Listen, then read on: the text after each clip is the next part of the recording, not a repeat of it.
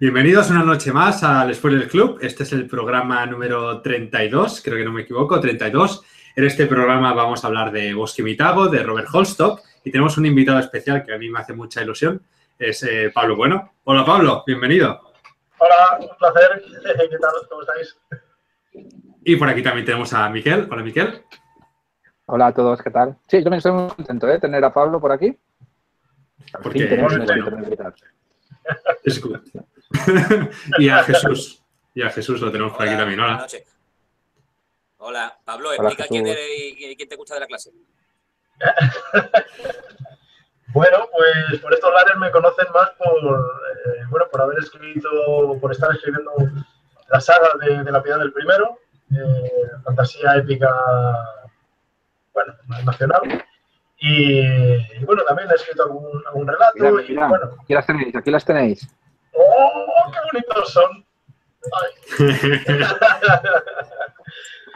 Y, y bueno, pues, pues ahí, ahí andamos con, con la saga, puntito a puntito ya de, de acabar tercero. España, sí. levantando España, su literatura Sí, fantástica. hombre, claro que sí. Bueno, el yate lo voy a comprar en, en- es de una compañía de fuera de España, pero vamos, sí que sí, sí.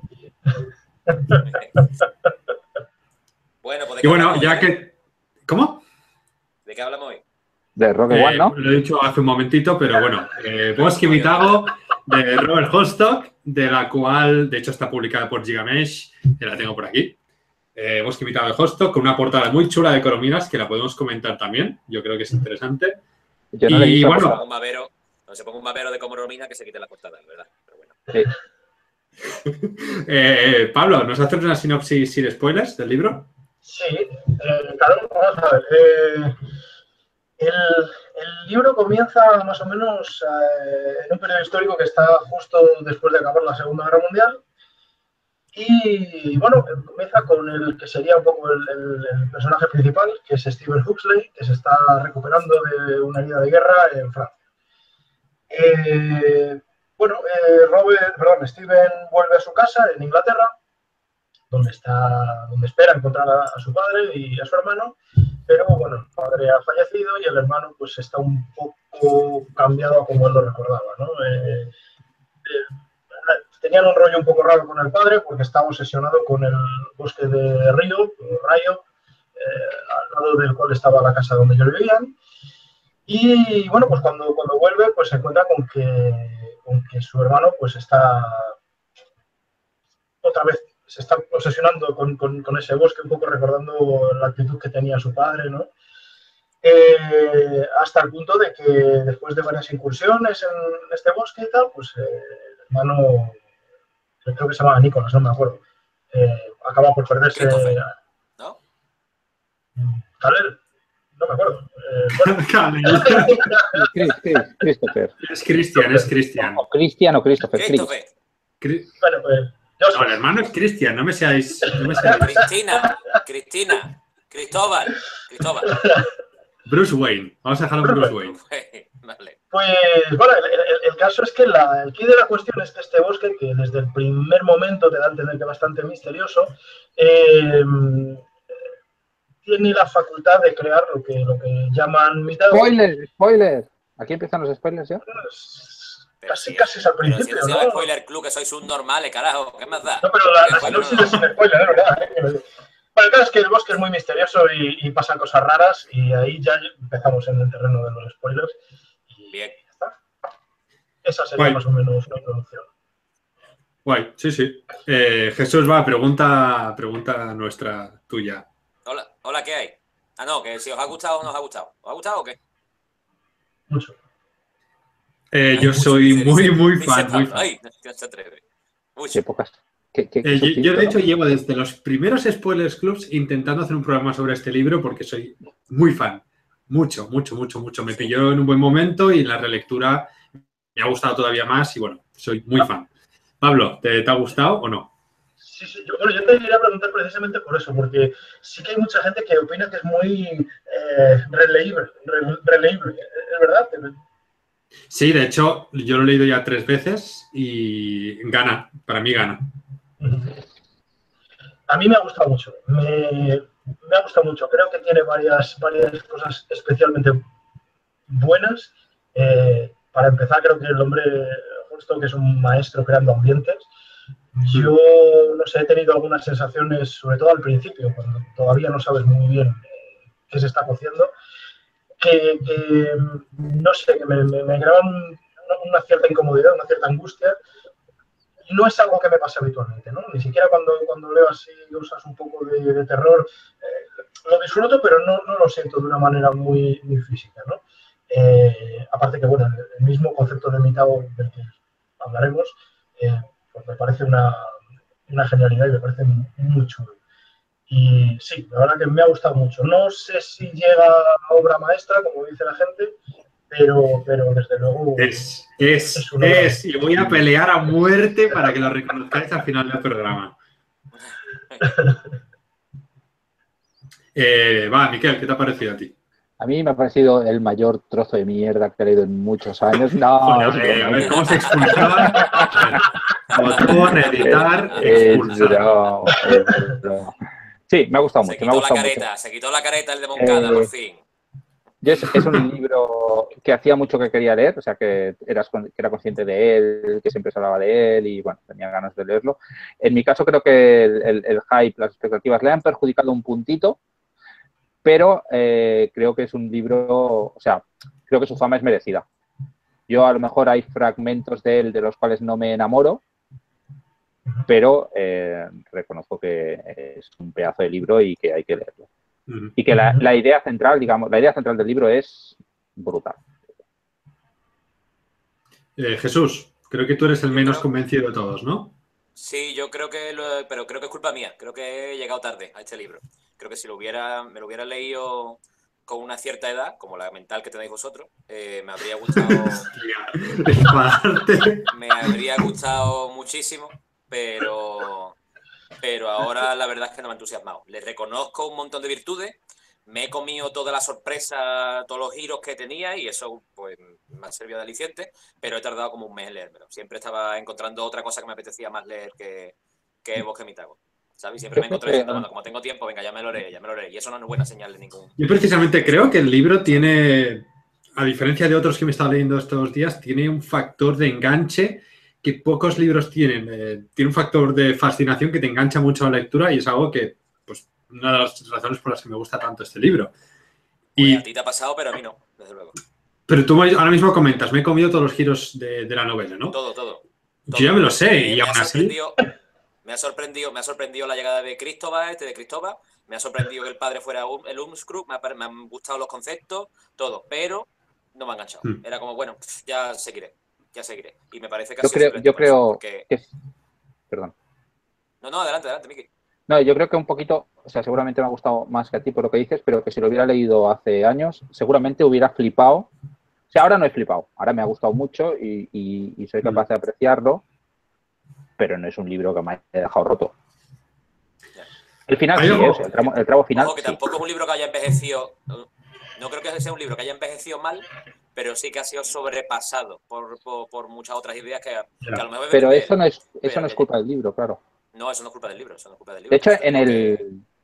Dime. Yo me he leído que era la de, la de Golan, me parece en inglés, con prólogo de Neil Gaiman, Neil Gaiman dice, bueno, es el prólogo estándar este de que, no van a decir nada malo del libro, ¿no? Pero dice una cosa que, yo creo que es verdad, que es, eh, lees el libro y, la idea esta de, lo, de que es Bosque Mitago, de los Mitagos, piensas, ¿cómo no se le había ocurrido a nadie nunca? Y yo creo que es verdad, o sea, que es una cosa que dices, tío, ¿cómo, no lo había hecho nadie antes, no? Bueno, en realidad lo hizo ya. Además, parece como el... Yo cuando lo leí por primera vez estaba empezando a leer fantasía. Eh, claro y de hecho, eh, me parecía muy, muy lógico y muy obvio que una novela de fantasía tuviera que ocurrir en un bosque mágico. Y que fuera un bosque mágico que crea mitagos, es decir, la imagen de héroes de, que están en la mente de los hombres desde la prehistoria. ¿no? mito, correcto.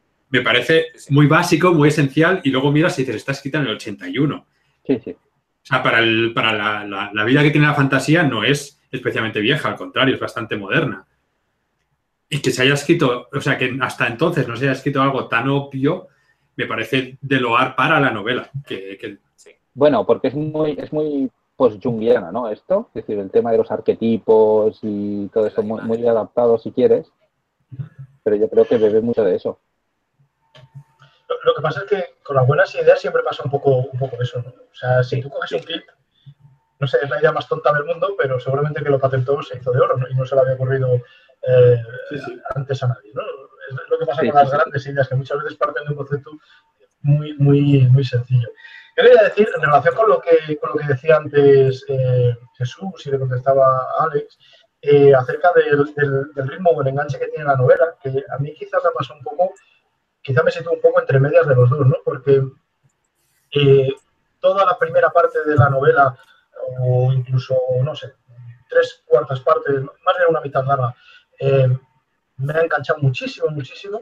y sin embargo, luego la parte del viaje creo que hay algunas cuestiones que se hacen un poco reiterativas, ¿no? que se hacen un poco ah, repetitivas y que quizá, eh, no sé, contribuyen a... Steven, pero del viaje de Steven persiguiendo a Chris, dices tú. Sí.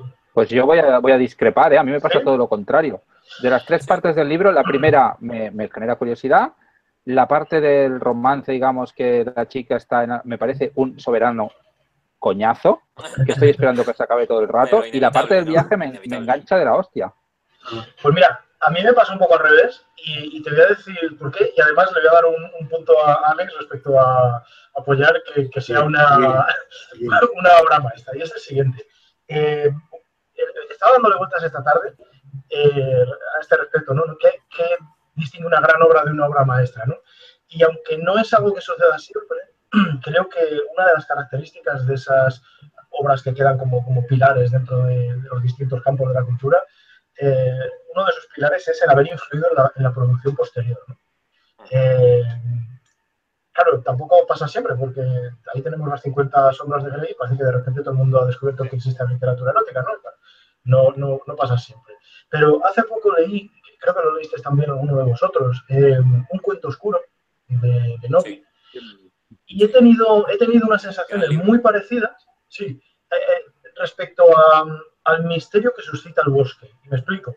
Eh, eh, tanto en uno como en otro, al principio, eh, el bosque casi casi funciona como un personaje más, con su propia psicología, con sus propios misterios, con su propia manera de actuar, de defenderse, etcétera, Y ese, ese, misterio mm, resulta muy, muy, muy, muy potente a la hora de, desarrollar el libro y sobre todo de mantenerte enganchado.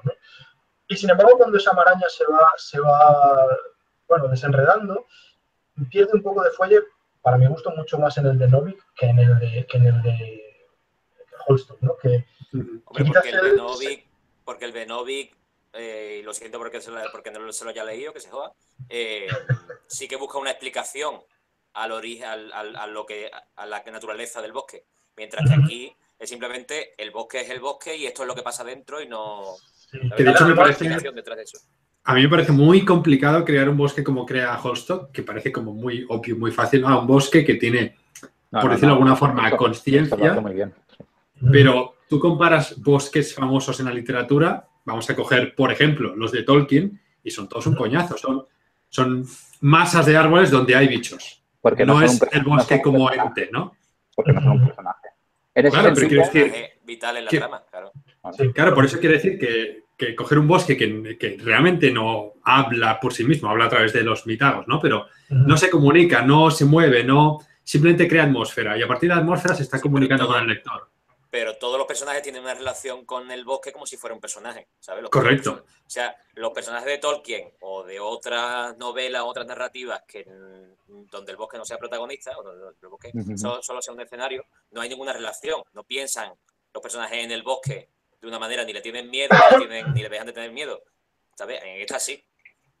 Porque es que yo creo que en ese, en ese sentido el bosque, eh, y, y, cojase con pinzas lo que digo, porque después la interpretación yo creo que es distinta y va por derroteros muy distintos, pero durante, durante buena parte de la novela, y eso lo habíamos hablado por el chat algún momento, en ese sentido el bosque es Solaris. Sí. La, reacción que genera el bosque al principio es exactamente la misma, pero exactamente la misma que genera Solaris en la novela. Y luego, y luego cambia, o sea, luego se aleja. No, no, no, no, estoy diciendo que esté inspirado el uno en el otro, ¿eh? no, tiene por qué. Pero la metáfora que maneja es similar.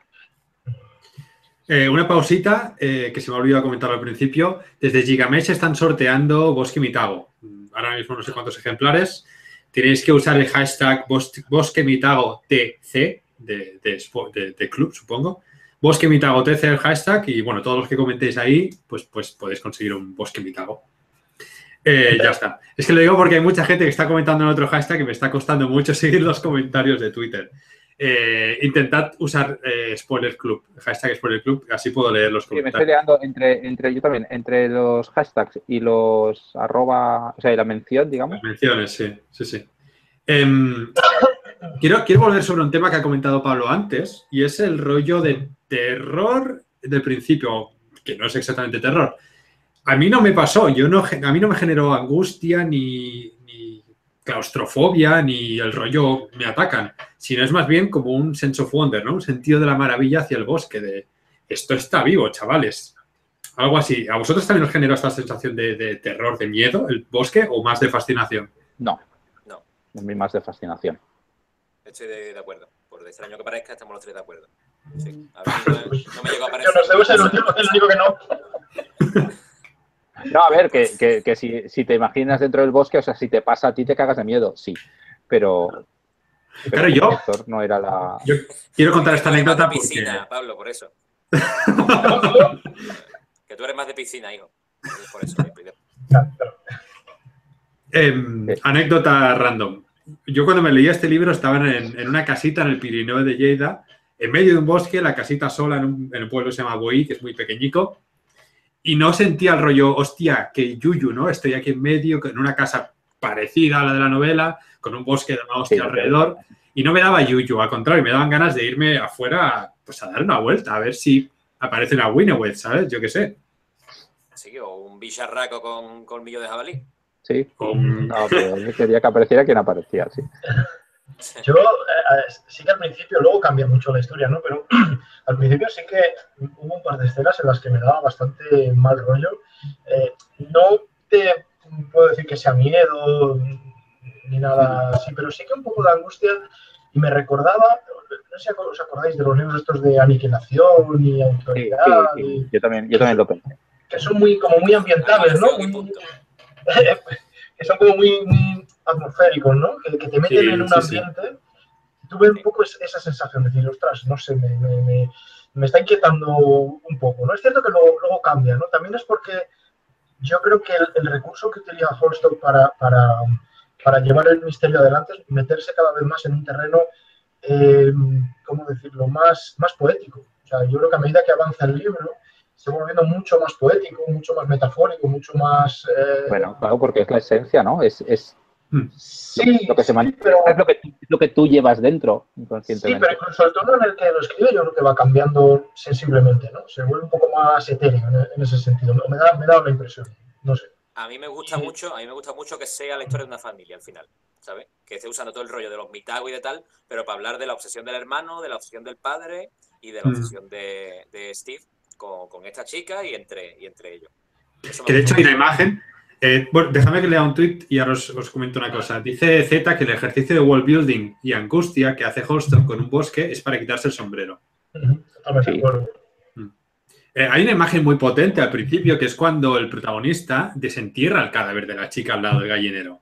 Es brutal, pero brutal, porque encima el otro ha enterrado a la, tía con la que ha estado pues X tiempo, con la que está enamorado, la ha enterrado, pero aún así sabe que va a ir a buscar a otra, como si fuese un clon, ¿no? Es muy, a mí eso me chocó un montón, es muy hardcore. Bueno, porque no, son, es que no son ni clones, ¿no? Son versiones. no tienen por qué ser iguales en el fondo. con la misma esencia. Son, tu, son, son tu interpretación de algo. Son, es como tú utilizas la fantasía o las poblaciones para interpretar la realidad de alguna manera, ¿no? Y, y, de hecho, la tercera parte, a mí lo que me parece fascinante es cómo se va adentrando, incluso el bosque va cambiando, ¿no? no son, son bosques cada vez más primigenios, cada figura que se encuentra. El bosque como viaje, como máquina del tiempo, ¿no? Claro, exacto. Y cómo, y cómo se va, cómo va interpretando los momentos históricos de, todo, de todas las figuras que se va encontrando hasta, hasta llegar a, es que llega al neolítico, es, es brutal, y a la edad, a la edad de hielo. Yo creo que hay, por ahí un, pasaje que dice que el, que el puede ser incluso anterior al, al neolítico. Sí. anterior a los hombres, dice algo así, anterior a que los hombres tuvieran conciencia, sí, sí. De hecho, lo que es, y lo que sí que es para que te explote la cabeza es que ellos lleguen a convertirse en mito, ¿no? Ellos son el mito de los mitos al final. El, Exacto. Correcto. El- Claro, la Cristo- última- esa, esa parte a mí me gusta mucho, muy- a mí mucho, Sí. que el mitago, que tú hasta a un cierto momento, creo que son tres cuartas partes del libro, tú lo tienes asociado a personas, en realidad son cosas también, ¿sabes? La casa encantada, el castillo, la fortaleza, las ruinas, y también son acciones. Lo que estamos haciendo nosotros, este viaje que estamos haciendo también es un mitago, y nos Claro. convertimos en el mitago de lo que están viendo ellos ahí. Eso me gusta mucho, ese, ese- esa vuelta de tuerca, ese rizar el rizo, eh, me hizo mucha gracia, la verdad. Es que, le da, le da varias vueltas al concepto. O sea, una, una- lo que dice Jesús, ¿no? Que eh, por una parte está el mitago del principio. Luego resulta que el mitago también puede ser un objeto, ¿no? Ah, Creo que aparece también una calzada romana que no debería Sí. estar por ahí, por medio y tal. Pero ya para, para el final, que recordar que incluso alguien, eh, no sé si es el piloto, este. acuerdo. Quito. Quito, dice, dice, claro, si nosotros nos hemos convertido en la leyenda de esta gente, eh, ¿seremos leyenda fuera del libro, del, del, del bosque ahora mismo? ¿Seremos parte de alguna leyenda? Eh, o sea, es como, no sé, como la película está de Inception, ¿no? De, de Es un sueño poco dentro del sueño, sí, dentro de- Pero tú, a mí en cambio, a mí en cambio Keaton me sobraba todo el tiempo. Yo no lo he llegado a entender. Es un personaje que no lo he acabado No de es entender. un Keaton es Wilson, el de náufrago, ¿sabes? El balón de náufrago. Keaton es alguien a- con quien es- con quien Steve puede hablar. Es que no es otra cosa. Y era Keaton no vale para un pobrecillo, carajo. Es, es verdad, Pero. Keaton, pero Keaton tiene una cosa buena, al menos, que es que a él es que eso a él ya le había pasado y en otro bosque. Sí. Y esa idea, para mí, ya le justifica. O sea, que él en otro Claro. bosque ya había tenido una experiencia similar, me parece brutal también. Cuando Pero explica eso es cuando... hace, pero tampoco hace mucho con ello. Simplemente lo No, luego le puedes, le puedes, puedes explicarlo y le matas luego, sí, sí. O sea, no, no hace falta. Yo echa un poco de menos eso, ¿no? Porque en Río los, los eh, mitos eran fundamentalmente mitos, eh, bueno, pues, pues, británicos o eh, celtas, eh, no sé, los hombres primitivos de aquella zona, ¿no? Pero habría molado, habría molado ver los- lo, lo que se encuentra este hombre en, en ese bosque francés, ¿no? Porque creo que solo, solo hace una referencia respecto al, al ser este que se encuentra y que le quema la cara al tocarle o algo así, pero realmente no describe más, ¿no? A mí me, Joder, lo que, lo que habría molado de verdad es saber cómo, es saber cómo sería un, un- el, el mitago o los mitagos que que te encontraría en una jungla azteca, por ejemplo, ¿sabes? Mm. O, en, o en mitad de España. ¿Sabes? Los mitagos, si realmente son esos, son zonas que estarían por todo el mundo y donde, donde hay- allí donde ha habido hombres que creen, o mujeres que creen mitos, ¿sabes? Allí existirán mitagos. Por lo tanto, bueno, el cielo es el límite, ¿sabes? O lo- el bosque de los suicidas en el, al pie de- del Monte Fuji, ¿sabes? Que, que, que mitagos saldrían de ahí. Pues eso, eso sí que Unos un poco cabeza. chungos. Eso lo tenía que hacer Chunjito. Esa... Eh, Os leo un par de tweets, va. Eh, ahora al otro lado de la página, todo junto, dice, pero ¿no os parece que usa elementos de terror para crear la atmósfera con respecto al bosque? Miedo por desconocimiento. Yo lo veo poco, la verdad. Yo creo que no. De hecho, lo contesto con otro tuit de Omaira Galeano que dice, sigo coincidiendo con Alex, obvio, obvio. Dice, a mí el bosque no me aterrorizó, al contrario, me atraía. Era una sensación extraña. Y yo creo que es más, el miedo por desconocimiento que comenta al otro lado de la página es eso, ¿no? El, el desconocimiento que crea fascinación, lo de la curiosidad mató al gato, ¿no? Lo que te hace entrar en el bosque. Y tú entras en el libro igual que Steven entra en el bosque. Y sigues leyendo para saber qué pasa, igual que él sigue avanzando. Es, es un poco meta. Probablemente sea una cosa también personal, ¿sabes? A mí no me dan miedo los bosques porque he estado poco. Entonces no. de verdad. Yo el, la, no, más miedo a la el bosque playa, la asocio a, a camping. A camping, emborracharse, fumar porro y follar. Entonces no es una cosa que me dé miedo. Pero a mí, sí, a mí un, un bosque solo de noche, te cagas en A ver, un bosque da miedo, un bosque da miedo, sí, como dice Miquel. Y no hace falta de noche. Un bosque solo tú, en medio, sabes que hay 10 kilómetros de bosque a la redonda, por decir poco, Ya, la yuyo. y da yuyo porque oyes ruidos, hay un silencio muy raro, hay una sensación de me están observando. Bonito, un silencio muy bonito, ¿no? Sí, el silencio del, del exhalar el porro, ¿no?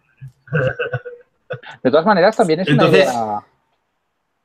tam- También es una idea un poco indirecta, si quieres, de la novela, ¿no? Que, que toda esa riqueza, ese contacto con la naturaleza y con el subconsciente de la peña mm, tiene los días contados, ¿no? Porque los bosques estos Mm. son bosques que, lleva, que llevan allí sin haber sido tocados desde, pues eso, Pero- desde el neolítico, pero eso, claro, no tiene... Pero si te fijas, se protege, sí que los intentan una idea, que te la dé él, ¿no? Que te la dé, una idea que sacas tú. Correcto. Yo creo que no, yo creo que la novela hay una escena en la que dice que hay unos vecinos que empezaron a explotar el bosque y dejaron de explotarlo porque era demasiado peligroso, era demasiado agreste, por, por decirlo de alguna forma. Y ahí yo creo que se quita en medio el rollo de por qué no se ha tocado este bosque nunca. Y no, de hecho, no lo ahonda más, simplemente dice que la gente cuando entra, pues se siente, siente rechazo y se, y se va. Y que hay una zona pequeña. En un momento dado, bosque novela, se, se extiende, ¿no? Hacia la casa también. ¿Cómo, cómo? Sí, es verdad, se, se Se anexiona a la casa. hacia, hacia la casa. Sí, sí, el bosque es un- el bosque crece, es verdad. Uf, Y eh, ¿Alguno al- al- no, un, tuit rápido, un tuit rápido, un poco eh, al otro lado de la página dice: Los mitagos en España existen, son los toros de Osborne. Chan, chan, chan. Huyan, huyan. Yo porque ya estoy Sí, lejos, pero Yo, yo estoy escribiendo de esa mitad, pero Anda. no sé si me va a salir bien. Anda. ¿Cómo, cómo lo has dicho eso? Que, que voy a escribir de esa mitad, pero no sé si me va a salir bien, porque la de esa no tiene tantos árboles y claro, no, no va a funcionar. No. Nada, ¿Y nada. alguno, alguno ha leído las continuaciones? Porque hay un montón, ¿no? No, de hecho me preguntaba Omaira Galeano en Twitter si vamos a leer las continuaciones. Y hay varias, de hecho salen aquí detrás en, en la edición de Gigamesh. Son seis o siete en total, ¿no? Eh, de hecho, Octavio lo comentaba en Twitter que el final le parece un poco brusco. Yo creo que es porque el autor veía que se le escapaba un poco la novela y, Pero si y el final paró. está todo cerrado, ¿no? Sí, a mí me parece, cierra a mí me parece. Cierra al padre, cierra a Steve con, con Mariconchi, ¿esta cómo se llame? A mí me parece satisfactorio también, sí, el final. Sí, Mira, tenemos Bosque Vitao. Tenemos una segunda parte que se llama La Bondis, una tercera que se llama The Hollowing, una cuarta que se llama Merlin's Wood y una quinta que se llama Gate of Ivory, Gate of Horn. Yo, Que esto que escribió, por eso. publicó y se, y se murió. yo no me la pienso leer ni, ni harto de vino, pero os iba a preguntar por eso. Que, que raro que no saliera Merlín, ¿no? O, no lo he- o ha salido y yo no lo sabía identificar. Yo creo que no sale. Yo creo que no Porque sale. Robin, porque Robin Hood sí sale, ¿verdad? Sí, Sí, Robin, muchas además le, llam- le llaman Robin. Primero es el que lo amenaza y después el que le pega el tiro a Chris, puede ser, o a Lumscrew, antes de antes de que lo mate. Eh, al final le salva la vida con, un- con un, de un trabucazo. Ese es Robin Hood también, ¿no? Yo no lo tengo por Robin Hood. Ostras, no sé, porque es que aparece en muchas versiones. De hecho, me da que también aparece Arturo, puede ser, o lo confundí yo. Eh, es que aparecen un montón, pero no te dice quiénes son, te los describe. Claro. Y hay muchas veces que tienes que saber bastante de mitología o de, Ahí de- mitos o de leyendas para reconocer la descripción de los personajes o sus actos, ¿no? Y eso es lo Hay, que... hay- hay un pasaje Mira, eh, en el que el piloto comenta que en los diarios estos que le va leyendo Steven, eh, cuando le coge el diario y lo va leyendo, hay, hay un pasaje en el que comenta que algunos de los personajes o de los hechos que están viendo que le recuerdan eh, pasajes no tan elaborados de la, de la leyenda de la leyenda artúrica. Sí. O sea que, bueno, a lo mejor El del indirectamente sí que caballero, se- del caballero ahí en la, en la torre y ese tipo de cosas. Y de hecho hay, un- hay uno de los personajes que en algún momento especula con que pueda ser Perceval, ¿no? Por, Sí, por no. el nombre, Sí, una versión eh, sí, se hace una evolución Y de, hecho, y de hecho la chica, la chica especula con que puede ser el, origen de la leyenda de Ginebra. Claro. Sí, Sí, sí, sí, de hecho lo comenta en los, en los diarios del padre del principio está, de hecho. Claro, claro. Como lo- se lo dice nosotros el- españoles y conociendo, conociendo a Ginebra como Ginebra, nos, nos choca más, pero en realidad es Guinevere o algo así, ¿no? Se escribe. Sí, Ginebra. Muy buen, muy, muy buenez o algo así, o Winenez. Ginebere, no, ¿no? pero digo, No, la Ginebra, la de la leyenda de Arturo, no se llama Ginebra en inglés. Se llama Guinevere o algo así. Ah, puede ser, sí me suena. Sí, sí, sí, sí. Y el nombre original en inglés es muy parecido, a- bueno, podría ser una evolución del Wiwenez que, que decía. Mirad, si, si me dejáis un momento comentar, en- hay un comentario de Z eh, Sí. que dice que es el tercero de cinco, eh, supongo que habla del de Merlín, ¿eh? pero no estoy seguro. Es el tercero de cinco, pero todos son autoconclusivos. No sé exactamente el tercero de cinco a cuál se recuerda, a cuál se refiere. El tercero debería ser de Halloween. A ver si lo veis en pantalla. Aquí están todas las ediciones y los libros que han salido de, de esto. Si te fijas, la Bondi salió en Gran Fantasy de Roca. Sí, lo estaba diciendo, lo estaba diciendo Fangar Alberto Barbas, que estuvo el otro día aquí en el programa, pues está- estaba diciendo exactamente eso, Mm. que apareció en el Gran Fantasy de Ah. Ortog. Y a mí hay tres da- más. Es que me da miedito, a mí es que me da miedito que, como ganó el World Fantasy Award y vendió un montón y todo el mundo se volvió loco con Bosque Mitago, los editores le dijeran, bueno, pues ahora me tienes que hacer unos pocos más de esto para seguir vendiendo, para seguir imprimiendo la, la cabra. ¿Sabe, guapo? Robert. Y entonces que, no...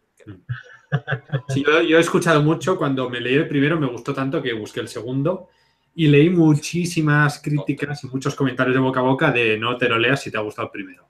El segundo no. Ya, Yo, yo, yo creo que en algún momento le daré una oportunidad, ¿eh? pero, pero no ahora inmediatamente. Mm. Virgencita de vida que me quede como estoy. Una idea que también me gusta mucho del libro eh, es la idea esta de que eh, los mitagos que genera el bosque son de alguna manera protección de los pueblos contra las invasiones, ¿no? O sea, se aparecen en, los casos, digamos, de invasiones de, gente externa, de extranjeros. Y... Pero que, no es que sea fiel a un pueblo, ¿no? O sea, que en un momento pueden ser los sajones, pero en otro momento, pues, es... Uh... Eso... Ah, yo no me acordaba de eso. Pero eso no va en contra de la aparición de, de Mariconchi, de Gwyneth, porque ella no viene a proteger nada de nadie, ¿no? Sí, sí, al principio explican que la leyenda o el mito de esta chica también estaba asociado a un tema de, de, pues, de guerrero o de invocar a un mito para ayudar a proteger X cosas. Y en este caso, pues era un mito femenino. Sí que está explicado al principio, uno de, los, de las notas de madre. No, no, pero yo no te digo por qué se crea el mito, sino por qué aparece Gwyneth, si no hay nada que proteger. En el momento, ¿por qué le aparece a él, digamos? ¿Por qué se le aparece a Steve? Pero igual que el resto de mitagos, ¿no? Aparece porque están en el bosque y él los invoca inconscientemente. O sea, de alguna manera, exacto, tú estás viajando, cuando entras en, el bosque, lo que entras es en el... Es un viaje a tu subconsciente. Lo que manifiestas es lo que... O sea, al, subconsciente colectivo, al inconsciente colectivo de alguna manera. Son arquetipos que tú tienes ahí. colectivo en el tiempo. Tú proyectas cosas, ¿no? Porque cada uno proyecta su versión, pero forman parte del inconsciente colectivo, la idea que él propone. Que él propone. Además es una historia muy bonita, una idea bonita el hecho de que todos llevemos en la cabeza de una manera inconsciente eh, toda la historia heredada, no se sabe muy bien cómo, eh, de, nuestra tierra, ¿no? que además crea una comunidad de gente viviendo dentro del, bosque, que tienes a pues, gente del siglo XIX con, con, mosquetes y tienes a gente prehistórica. ¿no? Bueno, y que, eso, y que eso apoya, claro, y que eso apoya cosas como el viaje del héroe y las 33 eh, situaciones dramáticas, etcétera, etcétera, que siempre apoya la idea de que siempre nos hemos estado contando a unos a los otros las mismas historias, ya se llame Arturo, o ya se llame eh, Aquiles, o ya se llame Harry Potter, o se llame Luke, o se llame Frodo. Y Steven hasta cierto punto hace una versión del viaje del héroe, podrías pensar, ¿no? Se encuentra al sabio que le ayuda el sabio que la ayuda que sería No, no, no regresa, regresa, no regresa, de hecho, se queda, se queda, no sé, ahora no tengo en la cabeza las, todas las etapas, el millón de etapas que hay. Pero en todo caso sí que... Sí que tiene un compañero, eh, sí que se encuentra con el sabio, que es este que va en el barco, que de hecho no les puede acompañar más porque una figura que está ligada al río. pero, pero con el sabio se encuentra al final, no, no, no cojáis la pisa con, con papel de fumar, cojones. Eh, con el sabio se encuentra al final y tampoco aprende tanto. El sabio, en el día del héroe, el encuentro con el sabio, creo que es el número 2, el número 3. Sí, es, es Yoda, sí. Bueno, a lo mejor el sabio se puede interpretar como el propio padre, ¿no? A través del diario, que también se, establece ahí una relación muy chula a través de los diarios, las cartas, eh, todo esto, no sé qué es. Puede, eh, el hermano. O ella, no sé, es que es, todo muy interpretable. La verdad es que es una novela que está abierta a bastantes interpretaciones, yo creo. A mí me surgió una duda eh, respecto a, a, qué mitagos aparecen y cuáles no. Eh, no me acordaba de, lo que acabas de comentar, Miquel, de que efectivamente estaban ligados a algún momento eh, de acoso, algún momento de agresión a, la Tierra en el que el inconsciente colectivo hace crear, hace surgir una figura, ¿no? Pero me, planteaba, me planteaba yo, digo, joder, por las por las fechas en las que se supone que sucede la novela, al final de la Segunda Guerra Mundial, podría aparecer por ahí Frankenstein, ¿no? O sea, no es una figura mítica que tengamos en la cabeza, o no sé, casi casi hasta Hitler, si queremos eh, ponernos finos, ¿no? Pero es cierto que no, me acordaba de, lo que decía, ¿no? Que sí que están ligados a, de todas maneras, Hitler lo ha convertido en una figura mítica la cultura pop. ¿eh? Hitler no era. Sí, es lo que iba a decir que eh, a mí me da la sensación de que los mitagos en general suelen ser figuras de, héroes más que de no, pero yo, yo, creo que la metáfora esta tiene que aguantar que haya figuras más modernas, es según desde donde se venga. Pero ni Hitler ni Frankenstein parecen héroes. eh, Bueno, Frankenstein lo podrías convertir, lo podrías convertir ¿eh? en, en la figura, ah, digamos, torturada, que, la- que es inocente, pero es vista como un monstruo. Estaba Mm. pensando que incluso el Uskumuk este, que se parece, que es un monstruo, sí que comentan que es el protector contra los, los hombres neolíticos que llegaron ante la gente esta, la gente del fuego y tal. O sea que, bueno, sí, sí que sí que está ligado a figuras eso, de, de- de Y eso, ese, resistencia, ese- de ese es jodido, ese es jodido porque empieza siendo un invasor, ¿no? La historia del Skursmuk este, es que empieza siendo un invasor y en algún momento pasa a ser incorporado, pasa a formar parte del bosque, digamos. Sí. ¿No? Lo que es lo que le pasa también a, a Que es lo que le pasa al padre y a él, claro, y al padre, ¿no? Porque de hecho tiene la cara del padre, el Skursmuk este. Sí, sí, sí. sí.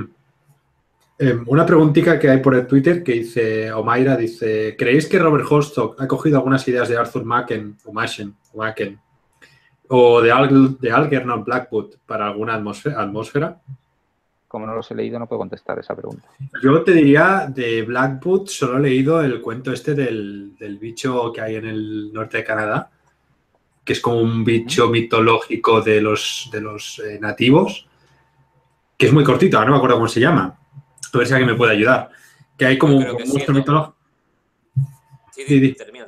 No, no, eh, básicamente por el rollo del bosque oscuro amenazador y la figura en el bosque. Lo que pasa es que en el de Blackwood sí que aparece un bicho muy de refilón eh, que sale del bosque y no es el propio bosque el que. Vaya. Pero podría ser, no sé, no sé. Yo creo que cualquier escritor angloparlante que haya nacido en el siglo XX está influenciado por Machen y por, y por Blackwood a la hora de escribir, de describir naturaleza, porque Machen ha sido el Tolkien de, de- de lo místico del bosque de lo místico del, del, Mm. del, del, del Meadow Oeste y de la, del Prado, ¿sabes? Y, y estas cosas. O sea que es imposible que nadie esté, que alguien no esté influido por él de alguna manera. Yo estaba pensando, hablando de, de bosque, nos, nos da una sensación casi casi como de desorientación cuando, cuando Steven al principio de la novela se va de la casa para ir a ver a la hija del colaborador de, de su padre y luego se va al aeródromo para sobrevolarlo, ¿no? Y de, de alguna manera cuando sale de esa zona a la que nos acostumbra el libro, ¿no? Al, al bosque o, al- o a la casa, y de repente se va a zonas, digamos, modernas, eh, actuales, co- como que te, te sientes un poco desorientado. O sea, que, que Sí, ese sí, sí, efecto sí. está bien hecho. No, no es nada- Cuando se va a trabajar para conseguir, para comprar leche, esas cosas, como, lo pasa muy por encima y como realmente eso no es la realidad, ¿no? Por decirlo de alguna forma. eh, Obsesio- Yo lo interpreto como que se está obsesionando también con la Sí. idea del bosque. Sí, sí. Te obsesiona a ti también, ¿no? Te dice, a ver, que no me importa que vayas a trabajar ni que vayas a enviar una carta, que, que tira ya para el bosque. Sí. Yo, yo también lo conectaba con, con libros de hadas, rollo entre extraños, o así, ¿no? También por el tono de que es mucho componente de diario, pero el- la referencia a, a- a un folclore eh, más o menos oscuro, yo no podía evitar asociarlo. No sé si es algo oscuro, ¿verdad? ¿Cómo? A un cuento oscuro has dicho. No, entre extraños, el de Joe, el de Joe, el de Joe Walton. Yo un cuento oscuro no lo he, no lo he leído. Yo el de Joe Walton me lo, me lo dé. Así que no te sé. Eh, ¿Pero qué? es muy chulo, es muy chulo, entre extraños. A mí me gusta mucho entre extraños, sí, sí. Sí, sí, very recommended. Em, otra cuestión interesante que yo quería comentar, eso que comentan en Twitter, eh, dice, ¿qué os ha parecido el uso de las cartas Sí. y los diarios? Para mí me da que me parece que construye mucho y le da realismo. Yo opino igual, de hecho es de mis partes preferidas el principio, el rollo carta, diario, em, realidad, cómo lo va combinando todo, me gusta mucho y me recuerda precisamente un poco a, a Frankenstein. Sí, y de hecho a mí en, so- en- en todo el primer tramo y, y sobre todo en el segundo, para mí los mejores, los momentos que, que me capturaban más la atención era cuando salía el diario del padre. Sí, el diario que del no padre. Guay, para mí el diario del padre Guay, el diario de Keaton, eh, incomprensible, no, no, no, no le veo. Bueno, sirve, No, sirve para que, es incomprensible, sí, pero sirve para que Steven sepa lo que el otro piensa en realidad. Bueno, Sí, es una manera indirecta de establecer un diálogo al final, ¿no? Entre los dos. Sí. No lo veo. A mí me, Pero me- sí, sí. me gusta mucho la, la parte de las cartas también, porque eh, creo que es una figura muy poderosa dentro de la literatura, ¿no? cuando tú lees una carta dentro de una novela, eh, de alguna manera tienes una sensación como de intimidad, no, no intimidad, como de estarte, eh, estar leyendo por encima del hombro del personaje, estar eh, metiéndote un poquito en alguna una parcela un poco más secreta suya, ¿no? Tiene como un punto de, no sé, como de guayurismo, de, que es muy satisfactoria al momento de leerlo, ¿no? O sea, te da una perspectiva que es como un poco, no sé, sí, está bien Sí, sí, sí, sí, claro, claro, como todo. Pero en este caso sí que es, es, es curioso, ¿no? O sea, ver, el diario ese que en principio era secreto de su padre, porque el padre no hablaba con los hijos, no, no tenía tampoco relación con ellos, ¿no? Cuando, por ejemplo, comenta lo de que los chavales eh, lanzan un barquito en un extremo del río y que el río que tiene que salir por el otro extremo del bosque, no sé cuántos metros más allá, sale a las no sé cuántas semanas, ¿no? Y el padre en su diario lo interpreta como un experimento que han llevado a cabo ellos y fíjate cómo el tiempo se retuerce dentro del bosque y tal. O sea, efectivamente construye mucho a, partir de esas, de esas entradas y de todo eso. Sí, yo creo que es un recurso que usa muy bien, el, recurso a, trozos de diario, de cartas y, digamos, de, fuentes secundarias. ¿no? Yo, de hecho, el formato epistolar en novela es una cosa que me encanta, es uno de mis eh, puntos débiles. Desde, no sé si habéis leído Las amistades peligrosas, que me parece brutal, aquel libro, que son todo cartas. Buah, es brutal. Jesús, si no lo has leído, yo creo que sí, sí, sí. De, hecho, yo leí el libro bastante antes de ver la peli, vi la peli súper recomendada y me pareció una puta mierda de peli viniendo del libro. bueno, pues le echaremos un ojo, creo que lo tengo en mi casa en Cádiz. Está muy bueno, Oye, pregunta Alberto, Alberto Barbas, dice, quizá en vez, de, en vez de Frankenstein no sería más acertado hablar del golem, que era más visto como protector de comunidades. Posiblemente. Muy, bien visto ahí, ¿eh? muy, muy bien visto, Alberto.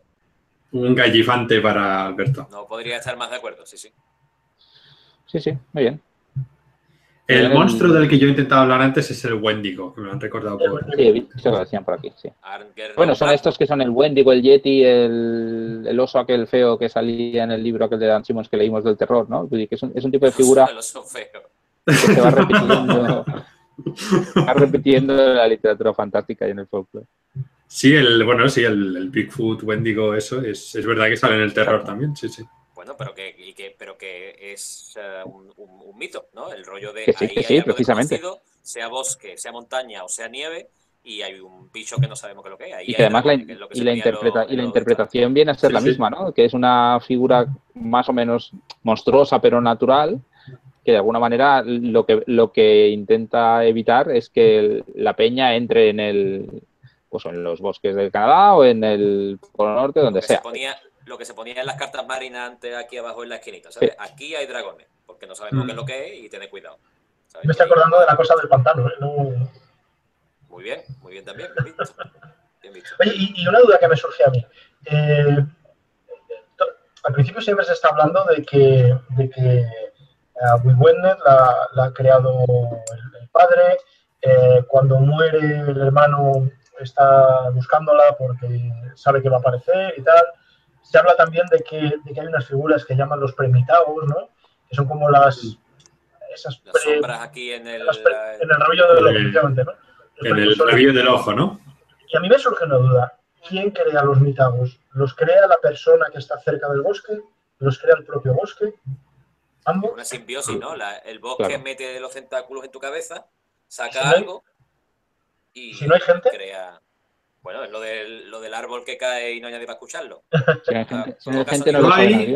yo, ahí, saqué una conclusión muy mía, muy de sobreinterpretar, como me soléis decir, pero hay una escena muy, muy corta en la que dice que cuando vuelve al claro donde ha acampado al principio de la novela, ¿eh? cuando vuelve al claro que está su tienda rota, están creciendo muchos robles nuevos.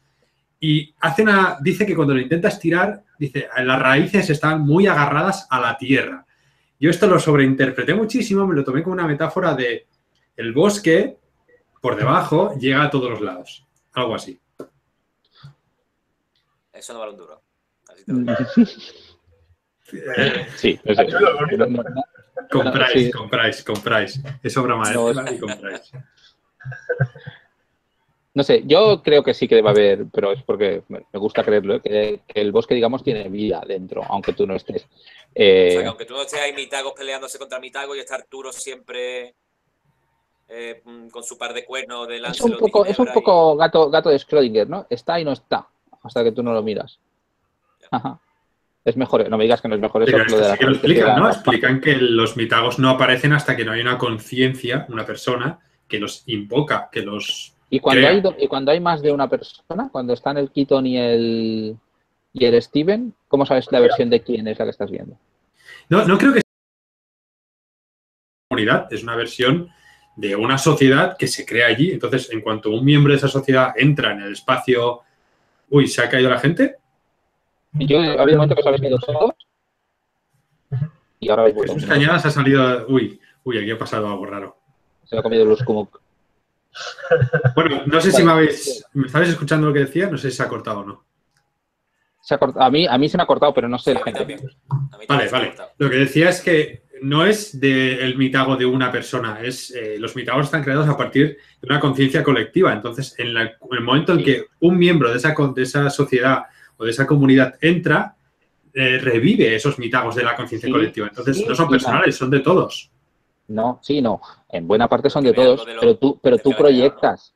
Y además lo dice explícitamente, que no tiene por qué ser, eh, la Wivenet no tiene por qué ser igual la que imaginaba su padre, que a lo mejor se la imaginaba como una persona débil, que necesitaba ser protegida, que la que se imagina él. Oye, no Y que sí poco- que es la misma, es la misma figura, pero inter- con una lectura un poco diferente. Pero no es un poco conveniente para el, para el autor que sea Totalmente. Wigwen es la que viene y no que venga el Umskrug o que venga el, yo qué sé, o Robin Hood. Total, total, totalmente. Pero eso es un poco lo que comentábamos. Eso es un poco lo de Star Wars. Es el, te, te lo tienes que creer y punto.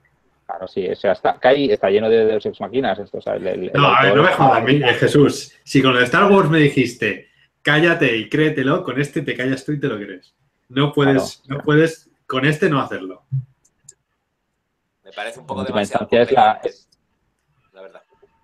Hombre, el argumento de es Star Wars pasa así. Eh, ese es el máximo argumento de Ex Máquina que existe. Es decir, no. Es lo mismo, es lo, es Claro. lo mismo. Y siguiendo, no, no, el corolario a esto es, esto no es Star Wars, necesito reglas. No, no, no.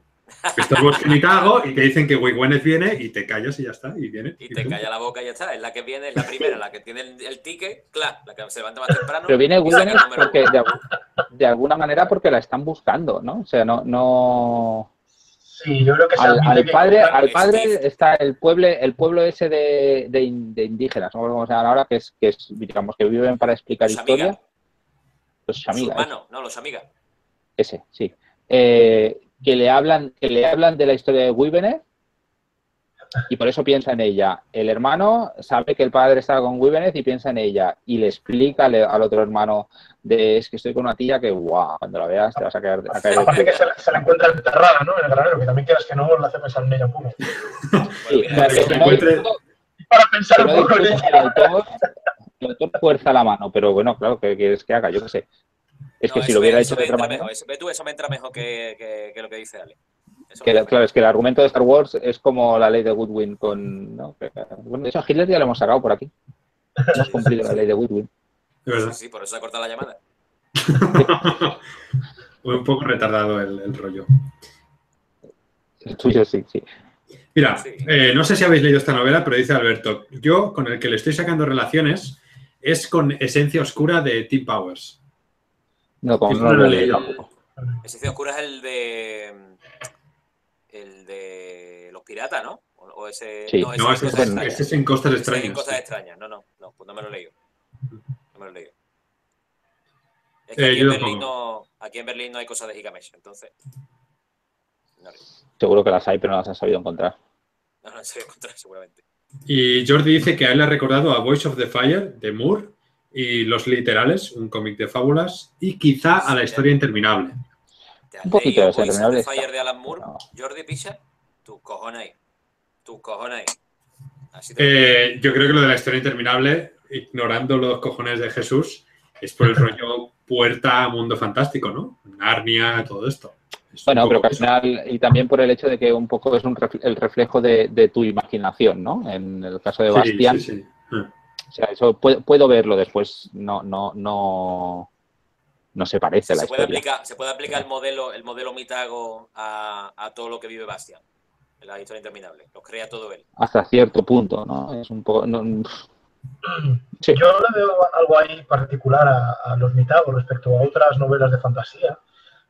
Y es lo siguiente, cuando, por lo que recuerdo de cuando de la historia interminable o de todo esto, ¿no? Los personajes que se encuentran, que se encuentran allí, ellos eh, viven allí, esa es su patria, esa es su, su tierra, viven, tienen sus relaciones y tal. Pero los mitagos aquí son conscientes de que pertenecen al bosque y de que son muy distintos a los seres humanos de fuera. Hay, una, hay un pasaje en el que Wewenners le dice a, a Steven, eh, yo no soy de, de- carne y, sangre como tú, de carne y hueso, yo soy de madera y roca, de- o algo así, ¿no? O sea, que ellos son muy conscientes de que nacen del bosque eh, de alguna manera, ¿no? Y no sé, es, es una, es una idea un poco extraña, ¿no? Que, que ellos sean conscientes de que deben su nacimiento a algo Ah, pues. que, que no son las, las, las leyes naturales para, para crecer, digamos, ¿no? Y no sé, se, Yo no me di cuenta. Sí, no me di bueno, cuenta de ese pasaje. Yo pensaba que los mitagos no sabían que eran mitagos. Yo, yo lo pensaba hasta que dice eso. Hay un momento en el que Wewenners dice eso. Yo, yo soy de, de roca y, y Sí, madera sí, sí. o algo así. Pero de, de hecho el propio Steven eh, se lo plantea en ese momento. Dice, ostras, ¿lo sabe o no lo sabe ella? ¿no? Es una cosa que Sí, él, es cierto, es cierto. que él es se cierto, plantea hasta qué punto además hace, hace, hace algunas cábalas ¿no? respecto a si de- surgirán del suelo, que la, la- el mantillo que hay en, en el bosque poco a poco da forma, que saldrán de un árbol o tal. Y eh, no sé, pero me, me parece muy, por una parte me parece muy tierna y por, por otra me, se me hace un poco, no sé si decir triste, la, la, la, la idea de que ellos, ellos saben que no nacen de una manera natural. Me parece curioso, porque ahora estaba pensando un ejemplo que ocurre en la novela al principio también, que es cuando hay un mitago que va con un perro muy grande que se encuentra con Steven y le da comida, Sí, que dice que lee en un diario que se lo encuentra muerto en una cuneta una semana después o algo así. Entonces, si sabe que es un mitago y sabe que va a morir, ¿por qué no? Quiero decir, no acabo de entender la actitud, es, es curioso y a lo mejor es precisamente eso, ¿no? Sé que voy a morir, quiero ir a pasear un rato con mi perro por ahí. O sea, el rollo, el rollo replicante, ¿no? Sí, ¿no? Un poco al menos. Oye, no sé, no sé. eh, Me, ha- me han venido la imagen de este, de este Mitao que, se, que, que le aparece muerto y medio podrido ya. Y, y- y me, ha, me ha hecho conexión con lo que decía Pablo. Hay, hay otro momento cuando intenta, intenta llevar a Wewenners a, a la ciudad o a algún sitio, ¿no? Y, y la ve que, que la chica sufre, que sufre muchísimo al, al alejarse del, del bosque, ¿no? Y es otro momento que es bastante dramático y que te hace entender la, la naturaleza que nos dice el autor, ¿no? Que nos, que nos cuenta el autor de los, Sí. de los mitagos. Son del bosque, nacen del bosque, pertenecen al bosque y no pueden ir mucho más allá del bosque. Que esto me hace volver a la cuestión de antes, de, decíamos, de mm, la- las primeras sociedades que crearon los primeros mitagos, por decirte algo, vivían dentro del bosque, vivían apartados del bosque. ¿Cómo consigue el bosque estos mitagos o absorber estas ideas? Es raro Claro, porque las sociedades... tienes que creer es sin que- hacerte preguntas, Ale. No, pero precisamente el límite del bosque al que ellos llegan, ¿no? La, la barrera de fuego, a partir de la cual tú ya no sabes lo que hay. Ahora obviemos las otras novelas que no las hemos leído, pero eh, es precisamente el origen del bosque, ¿no? Salen de una era glacial en la cual no hay bosque, está todo congelado y poco a poco va apareciendo. Y de hecho al principio, hacia el final de la novela, que van yendo atrás en el tiempo, el bosque cada vez es más pobre y menos variado y con menos árboles. Claro. ¿no? Es, es el, el origen del to- de todo, o sea, a lo que llegas es al origen del bosque, precisamente. Y hay algo más allá, que no sabemos qué es, y se supone El que en la hombre, Bondis... Claro, eh, el hombre no vive en el bosque, vive cerca del bosque, pero no se adentra porque ahí está lo desconocido. Entonces tú tienes una comunidad donde todos sus miembros proyectan que ahí hay algo desconocido, ahí puede ser el origen del, del- del- del poder del bosque. Mm. Yo creo que ahí está, hecho, la- está como la- cons- Perdón, Miguel, dime. No, el el límite al que llegas, la barrera de fuego, la leyenda no explica es que es precisamente cuando se empieza a combatir el bosque con fuego para poder habitarlo. ¿no? Y que era el, el arte este, el, el poder este de ser capaz de usar el fuego, pero sin destruirlo del todo. el- Oye, hay un tuit que dice, dice Octavi que a él le parece que, que Gwyneth, o como se llame, es una mujer objeto. Yo no es- ¿Sí? ¿Tú crees que sí? Totalmente. No, no me atrevo, no, o sea, no te podría decir que el libro sea machista, porque está hecho en 1981, pero hay una... La primera vez que aparece Chris, ya 15 años después, viejo, guerrero y tal, y se lleva a Gwyneth, eh, Steve le dice, no te la lleves, es mía. ¿Sabes? Sí. Literalmente, Sí, es verdad, es es verdad. mía. Y en todos sus enfrentamientos son eso, yo he venido a llevarme esto que es mío. Pero No eso lo puedes es leer No, no, no, pero es lo mía, puedes es leer como hacer su obsesión. Pero yo no creo que la novela le dé razón. Pero es curioso porque hay un fragmento que lo, lo marqué precisamente para, por si surgía este tema, que es, eh, mira, el, el capítulo 1 de la segunda parte. Y dice, si la chica tenía que surgir de nuevo, sería la mente de Christian la que la controlase. Y Christian no, tendrí- no tenía tales prejuicios sobre las capacidades y debilidades de una mujer. Yo creo que Sí, pero- es mejor objeto en la medida en la que el personaje se la imagina como mujer objeto. Pero si te está Bueno, diciendo que Christian no se imagina a las mujeres como objeto, sino que se las imagina como... Vamos a ver, dejarse de rollo. Ya, pero que es verdad. Gwyneth es el trofeo que pone en marcha Sí. toda la, toda la- todo el viaje. Sí, eso es verdad, eso es verdad. recoger Eso su es trofeo y es ella. Mm. O sea Pues que, lo es. ¿sabes? Y de hecho es una Es mujer, machista, bueno, digamos machista que viéndolo desde, su desde 2016. Pero incluso, incluso su leyenda es la leyenda de la chica eternamente rescatada, ¿no? Claro, claro, es la, es la leyenda de la princesa que alguien tiene que ir a salvar. Lo que pasa es que es una princesa guerrera, es verdad, y lo es, y, y es letal, lo que tú quieras, pero... Y es un personaje... Y yo creo que el hecho de que es- esto sea cierto no quita que sea un personaje fuerte, que yo creo que lo es. Tiene un punto más allá de, de rollo machista o no machista el hecho de que el padre, el hijo y el hermano estén enamorados y obsesionados con la misma mujer y con las reencarnaciones de la mujer. ¿no? O sea, tiene un rollo ahí un poco incestuoso. Eh, un poco, ¿eh? Y si lo piensas da, da para, para un rato, ¿eh? Sí, sí. Sí, además el padre celoso del hijo... eh, sí, sí, sí. Tiene un rollo raro. hecho, Pero es que, claro, que el le padre puedes dar una vuelta... a, a la mujer porque está obsesionado con, con ella y venía y la, la madre la veía. y- hay un, un, un rollos un poco raros, ¿no? Pero yo creo que es, una, que es, que es muy difícil ah, hablar de esta novela en términos de si es o no machista, porque de alguna manera se autojustifica en el sentido de que forma parte de la leyenda, forma parte de su arquetipo, ¿no? de su origen, el hecho de que es la, la princesa salvaje guerrera que atrae a los hombres. Sí, pero ahí, un momento, ahí eh, se puede hacer de otra forma y el maestro contando arquetipos de princesas y de mujeres que no necesitan que las salven es Miyazaki con las pelis de Ghibli. Sí. Y te cuenta estos mismos arquetipos dados la vuelta. Es decir, Claro, pero, pero no, pero, pero tiene una intención diferente. O sea, no, no, no, no, no, yo no me, no me quedo con la sensación de que Holstop no sepa hacerlo. Me quedo con la de que no quiere hacerlo. bueno, ¿no? pero eso Y es de mucho hecho, en- también ya, pero en algún momento yo diría que alguno de los personajes contemporáneos, digamos, especula con la de que, vale, nosotros ahora nos los estamos imaginando así, pero no sabemos si en el momento en que se crearon esos mitos, la gente del momento se los imaginaba de la misma manera. De alguna manera los mitagos evolucionan en función de, de- de la civilización desde la cual pues estás invocando, Tú no digamos. puedes poner, tú no puedes poner, tú no puedes hacer una novela sobre la conquista de América en 1942 y poner un personaje gritando, a- desgañitándose, gritando que eso es un genocidio. Porque ni el concepto de genocidio existía, ni, ni, ni nadie pensaba de esa manera. ¿sabes? Se, se- se- se estaba expandiendo la cristiandad. Del mismo modo, una novela escrita en el 81 y que pasa en el 48, pues cae en ciertos manierismos que ahora se ven muy mal, pero que en aquella época es que era lo que había.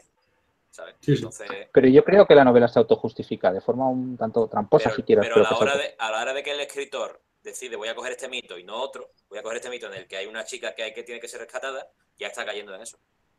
¿sabes? Sí. O sea, sí, puede, sí, pero no quiere. Bueno, Pero el, pero el arquetipo ese existe, ¿no? Tú Pero puedes entender que, pero hay que muchos, hay muchos novela de arquetipos. fantasía, puedes hacer muchas cosas con ella, ¿no? yo ya estoy de acuerdo con Jesús. Puedes, puedes escoger y creo que escoge... hombre, menos mal. Eh, otro, tema, otro tema de mitagos, al otro lado de la página, pregunta en Twitter. Hay un momento en el que se dice que el Ursku, el Urs, Urskumuk, ya existía y el padre solo lo llama al borde del bosque, creo recordar. Entonces, ¿por qué se parece al padre? dice que no le cuadra con la idea de que es el inconsciente colectivo el que crea el mitago. Bueno, es posible que el padre... que el Urskumuk que llama el padre no sea el Urskumuk que ve Steve. Puede ser que el padre se haya adentrado y el Urskumuk que ha, que ha perseguido o con el que se ha encontrado haya muerto y el padre se haya terminado convirtiendo en, en su propio Urskumuk. De hecho, me, me, surge la duda de el padre sabemos, nos dicen que ha muerto, pero no dicen en algún momento que, que lo hayan visto muerto, que lo han enterrado, etcétera, etcétera. Porque ahora yo, yo, lo entiendo como que se pierde en el bosque y lo hemos perdido y se ha muerto. Y se ha convertido en el Urskumuk. Del mismo modo que, mm. que, bueno, tal y como yo lo he entendido, Chris se habría terminado convirtiendo también en Urskumuk si hubiera seguido entrándose en el bosque y hubiera y el, y el bosque se hubiera seguido apoderando de él. Podría haber pasado, ¿no? La forma parte de la leyenda del Urskumuk de nuevo, que el invasor, que es el extranjero, que de hecho es su hermano, se acaba convirtiendo en el Urskumuk y, protegiendo el bosque. Yo tengo una pregunta que me, después de haber leído la novela, me sigue rondando, que es ¿por qué ambienta la novela después de la Segunda Guerra Mundial? ¿Por qué no en otro momento? Yo lo entendí como que para que no pasaran aviones comerciales por encima de la, del, bosque. la novela es del 80 y pico, ¿no? 81, sí.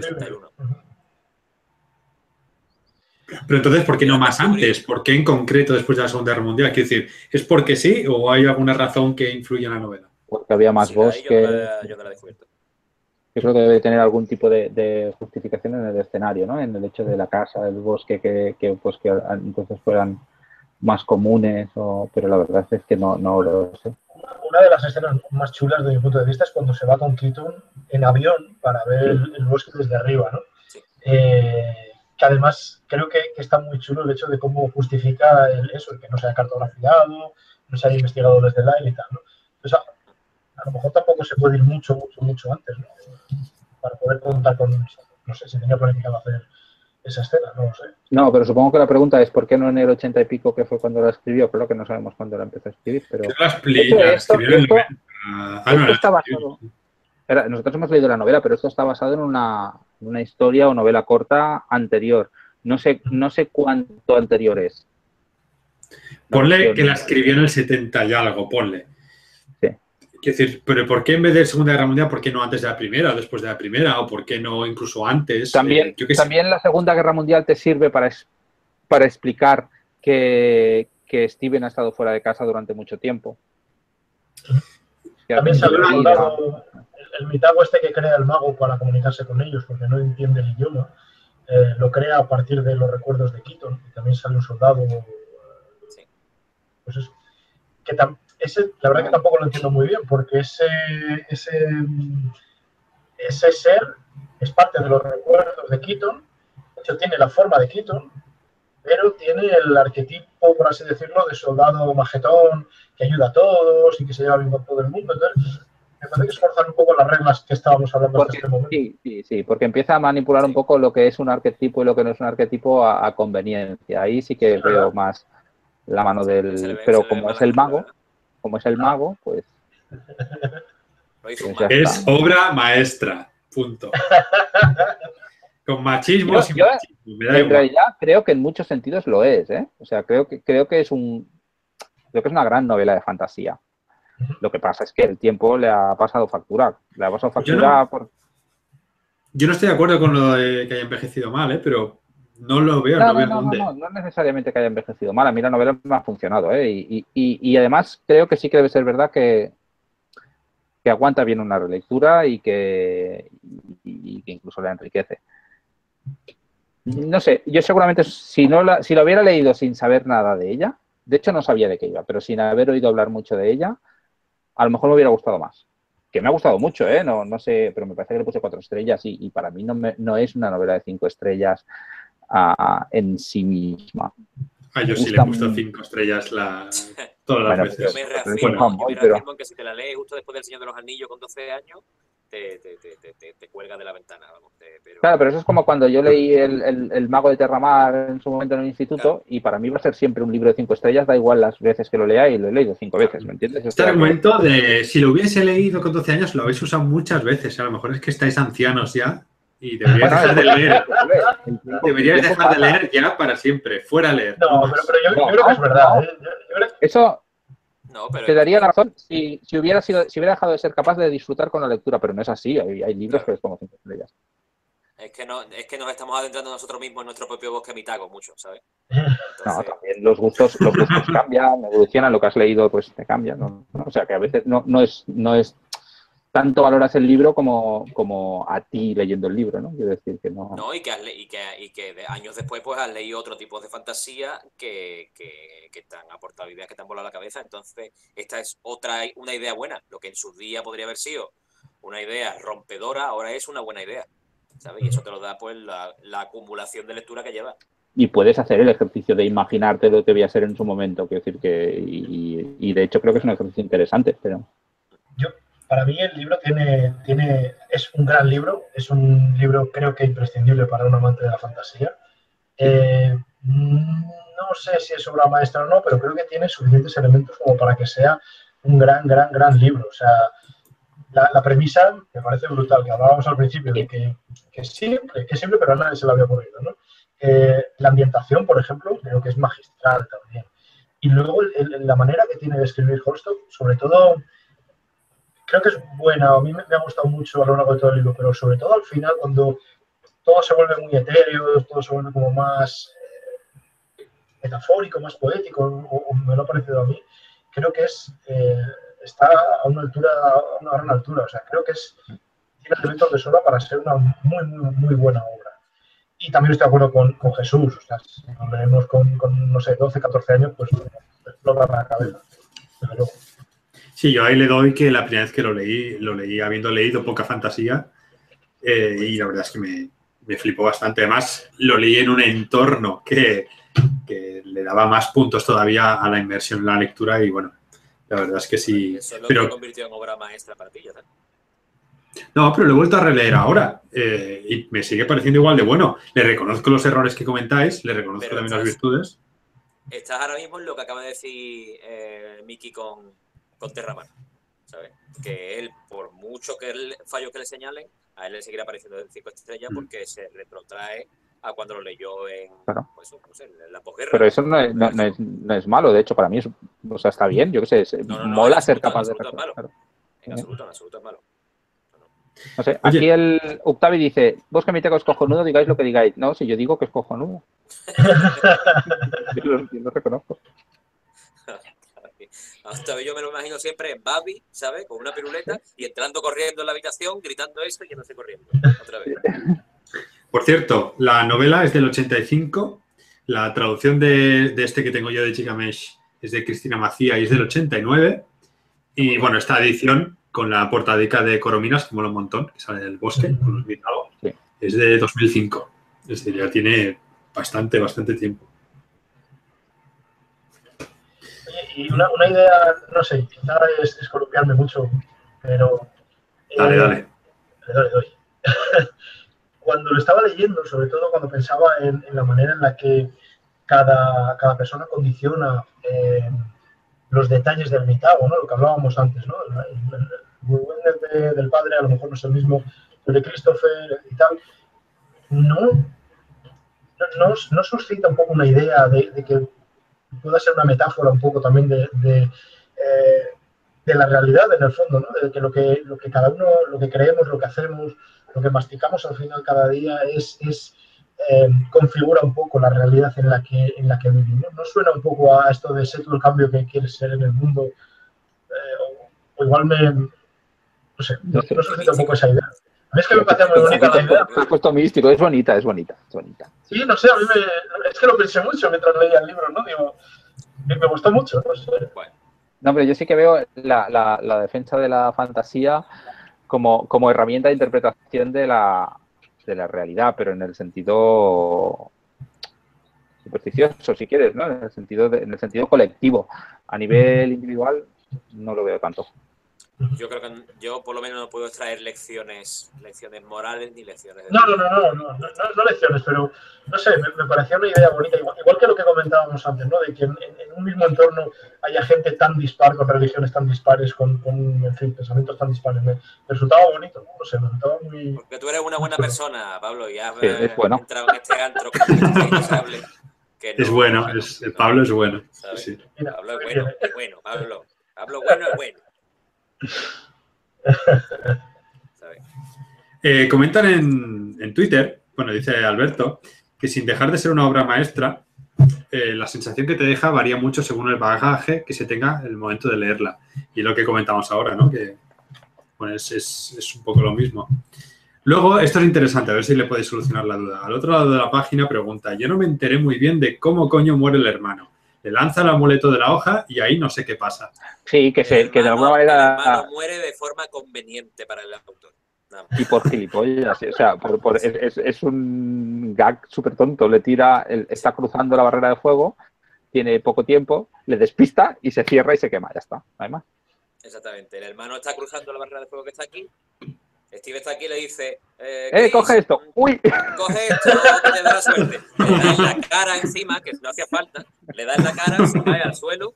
Que- suena la banda sonora, la banda sonora de Benny Hill en ese momento. que no sé. Sí, sí, Correcto. Es que además es como, tómalo, este talismán, pla, en la cara y quemado. A mí es verdad que en la escena te Ya, corta un poco el rollo, ¿eh? el rollo místico, poético. Se va a tomar por culo en ese momento. ¿Sabes? Es muy Eh, tonto. Hay, hay una, una- una de las citas En más. una, en una- en una edición posterior podría poner una piel de plátano que pisase Chris, un rastrillo, un rastrillo que pisase en la cara, ¿sabes? O una tarta, una tarta de cumpleaños que cayese encima de ella y ya hay el fuego. Y ya con eso Y estaría que ser una flota de ébola, ¿no? De estar los dibujos. Tú, Ahí, obra maestra, ahí sí. Ahí sí. Yo, yo voy a decir que en ese momento, justo después de pelear, se dice el hermano, lo tengo apuntado. Cuando se ha perdido tanto en la oscuridad del tiempo, tiene que haber un mito que glorifique ese conocimiento perdido. Pero en Lavondis ese conocimiento todavía existe. Y ahí es donde voy, hermano. Oye, me parece un- un- una sentencia súper chula, es súper bonito. Para que luego se tropiece con la, con la de plátano. ¿no? Para que luego te den, te den con un llavero en la cara y te vaya al carajo. Aquí, aquí hay un, un comentario de Ferdi Garrosa hace rato, que pedazo Nick. ¿De dónde sacáis que la novela es de 1981? Yo toda la información que encuentro es de 1984, tiene toda la razón. No, es lo que comenta Alberto, porque el relato, novela, post- eh, previo es del 81. Hay un relato de 1979, una novela corta de 1981 Y luego la y luego la desarrolló. novela... Esa, la novela corta es eh, lo que luego desarrolló en el Bosque Mitad. Y que bueno, viene buscando datos, datos fehacientes, tampoco Vale, que la- equivocado, que le quita un poco. Y en el 82 fue a mear al lavabo. No es aquí. Esa no es la ventanilla esa. Pero bueno, lo que comentaba antes, la novela es del 85. La que tenemos aquí, esta. Esta es del 85. Bueno, no sé si tenéis algo más que añadir. No, yo creo que... más. me voy como he llegado, la verdad. Con la sensación de que es un libro que he llegado, al que he llegado yo tarde. Nunca he llegado él tarde. Mm. Pero bueno. Es que eres tardón, tío. Pero le reconozco sus virtudes. ¿Qué coño? Reconozco sus virtudes. Yo estoy contento de haberme leído. La verdad. Yo lo, yo lo recomiendo, ¿eh? Si te interesa la fantasía, lo recomiendo. Yo se lo recomiendo a los niños chicos. A los niños chicos, Claro, sobre todo cuando se entierra el cadáver del gallinero, ¿eh? ¿a partir de qué edad? Bueno, ¿y qué pasa, cojones? ¿En Gremlin le tiran una inválida por la ventana? ¿Qué pasa, cojones? Pero el Gremlin da un cague que te. Gremlin te cagas de pequeño viendo esa peli. Este va. Pero mola, cagarse de pequeño viendo peli, mola. Que no, que no, que yo Sí, se yo lo recomiendo Gremlin- a gente que esté empezando en la fantasía. Sí, sí, yo estoy. Yo se la puse a mi hija, a, Cla- a Claudia, y se cagó de miedo, ¿eh? No me dejó acabarla de poner. Yo ¿Ves? ¿Ves? Pues léele Bosque Mitado. Mira, desenterró el cadáver de una chica guapísima en el Pero también le, pasó, también le pasó con la peli de la historia interminable. Cuando muere el caballo, dijo, balsa, papá, por favor, no me hagas esto. Es que la peli de la historia interminable es tan yonki que da bastante yuyu. ¿Le dijiste que el caballo murió de verdad? Eh, no, ¿Ahora la llamas todavía? No, dice, ya ahora te voy a poner un bistec de caballo La para leyenda cenar. negra de Hollywood, pero no murió. no murió. Eh, no- bueno, yo creo que. No creo que sea un libro para niños tampoco, ¿eh? O sea, creo que. No, no, no, yo No, tampoco. rollo poético. pero Quizá de los paralelos de los cuando primeros. Cuando mis niños se lean El Señor de los Anillos y se vean Star Wars, después le diré, toma, léete este. Así sí. Correcto, estoy de acuerdo. Yo ya lo digo. Sí, No, es que no se van a leer El Señor de los Anillos, van a ver las pelis. Si no tengo tele en mi casa. En mi casa se ve lo que yo quiero, que es porno. Y ya está. Joder. Vale, vale. Eh, bueno. Hostia, no sé ni cómo seguir después de esto. Porno mitago. Al, al- al lado de eso, lo de la, lo de la mujer que se desentierra en el granero. ¿no? No nada. Me gustaría saber qué mitagos crearías tú, Jesús. Me, me- sería No sé, curioso. no sé si me gustaría saberlo. O sea, una chirigota, pero gente desnuda ahí dándose por culo ahí. Una cosa un poco rara.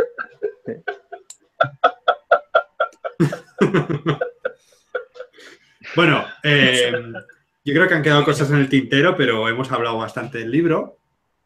Yo creo que está bien hasta aquí.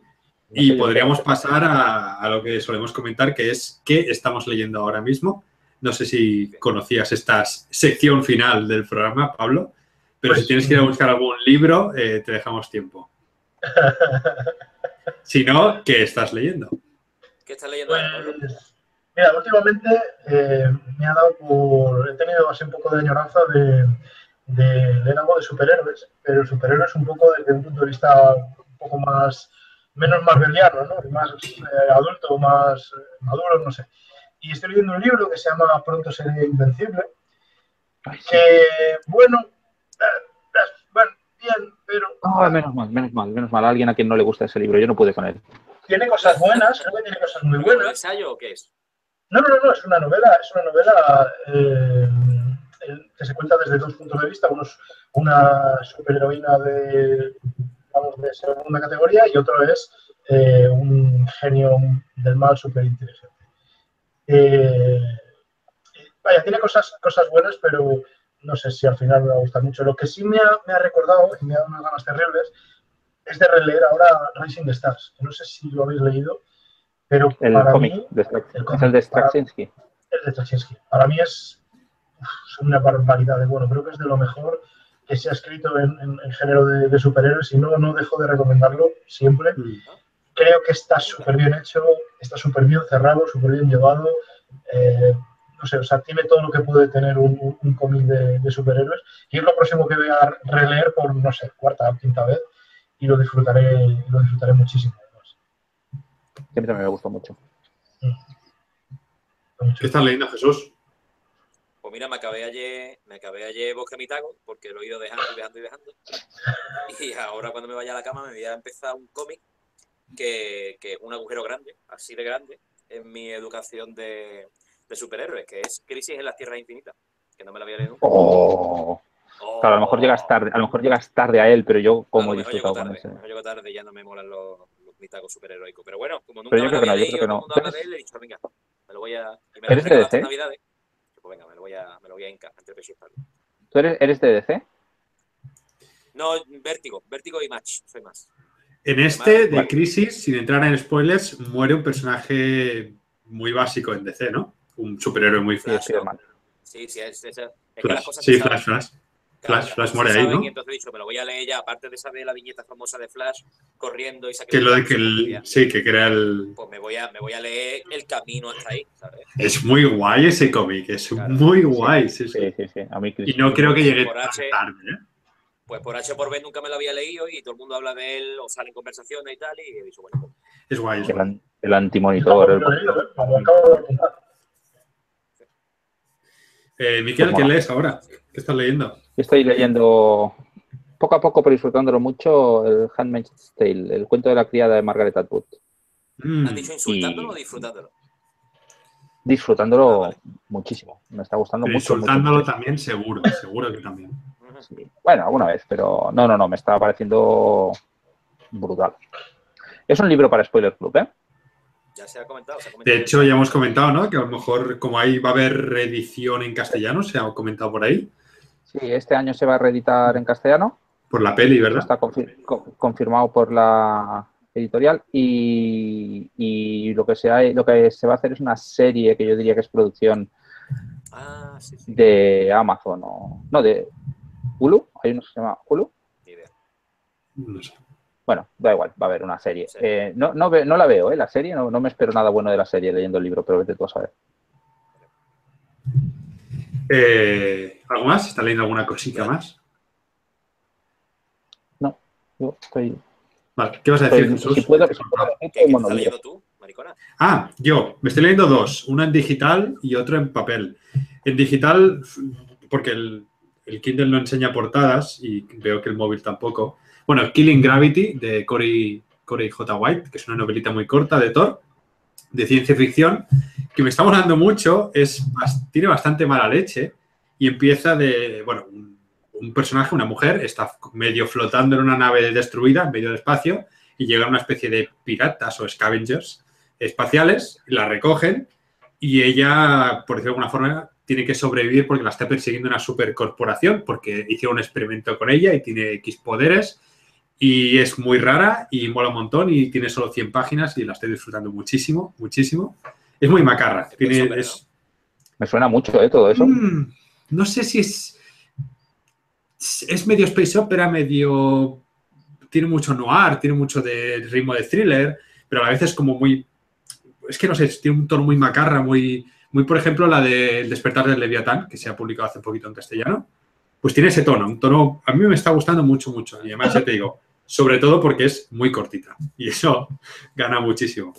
Y en papel me empecé ayer eh, Rampo, La mirada perversa, que lo ha publicado Satori. Son unos relatitos brutales Edogawa Rampo, sí. de Dogawa Rampo, sí, que es el, bueno, el, el japonés que todo el mundo confunde con que hace policíaco y no hace policíaco.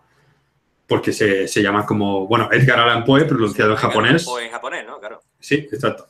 Pero escribe, no terror, pero sí una, una- una- un subgénero japonés que se llama eroguro, que es como erótico gore, por decirlo así. Ay, qué desagradable. ¿Ese es lo que, ¿Eso es lo que hace Katsuyo, Katsuhiro Maruo y cosas así? Eh, no tan, no tan bestia, pero esta portada es de Maruo. Como puedes ver aquí, le está sí, chupando. eh, eso. chupa- ve, venga, vamos chupado. Maruo. No es tan hardcore como las ilustraciones de Maruo, no es tan bestia, eso está llevado a otro extremo, pero suelen ser situaciones muy hilara- hilarantes, muy raras, muy enrevesadísimas. Pero, y de hecho me había leído ya una novela también publicada en Satori de este señor, me está gustando mucho más los relatos. Creo que son, pero unas idas de olla increíbles. Yo Pero a la vez- pregunta. Dime. ¿Por qué te lees esas cosas? Sí, yo también lo estoy pensando todo el rato cuando esto para que te lo lees. ¿Por qué te lees estas Joder, cosas? pero es una pregunta, es una pregunta un poco de mierda. ¿no? Que mola mucho. Preguntas de mierda. Por Jesús Cañadas. Pero yo, yo creo que eso es como cuando lees los cómics estos de Junji Ito que estuvisteis comentando, ¿no? Que dan son un mal rollo. No, Pero es que- Se mucho, se salto. mucho. Sí, pero mola la vez que te da un mal rollo, ¿no? entre Junjiito y la porquería esta. Hay un salto muy grande. Sí, Junjiito seguro. hace terror, esto es desagradable. No es verdad, no es verdad. No tienes ni idea de lo que estás hablando porque estás hablando sin saber lo- de lo que estás hablando. No, no.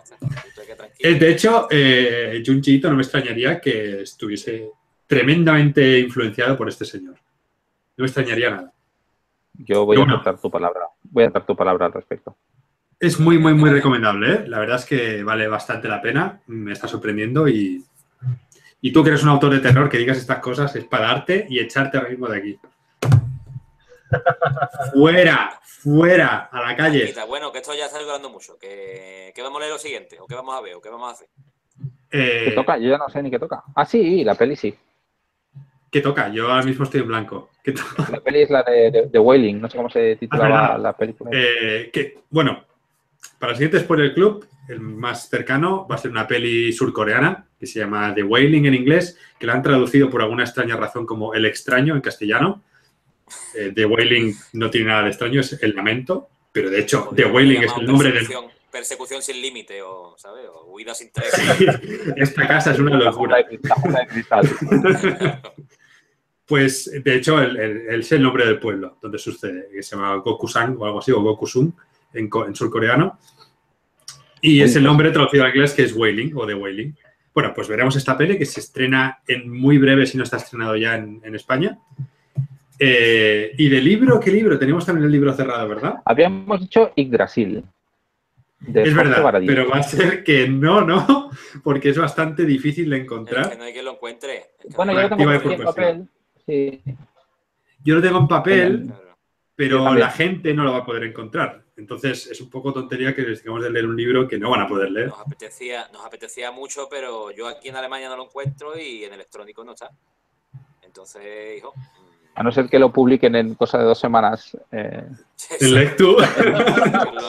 Lectu, vamos. Yo lo, voy a, yo lo, voy a, leer igual porque me apetece muchísimo. Pero, sí, también. Sí. Y de hecho habíais hecho ya algunas propuestas, ¿verdad? Yo, yo propongo el...